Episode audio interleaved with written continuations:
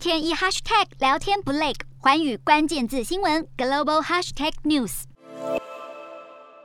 美国与东协国家在华盛顿举行两天峰会。这场峰会中，除了去年发动军事政变的缅甸领导人被排除在外，更令外界关注的就是马来西亚创下了东协国家先例。马国外交部长塞福丁与缅甸影子政府外交部长辛马昂进行了非正式的会谈。好，缅甸影子政府是由已被推翻的政府成员所组成，又称为全国团结政府，但被现在的缅甸当局称为恐怖分子。而在此次会谈后，马国外长赛福丁表示，马来西亚已经准备好致力恢复缅甸的和平与民主。然而，对于缅甸影子政府表达支持的不仅有马来西亚，美国副国务卿雪曼早在十三号就表示，已经与新马昂会晤，也同样表达支持。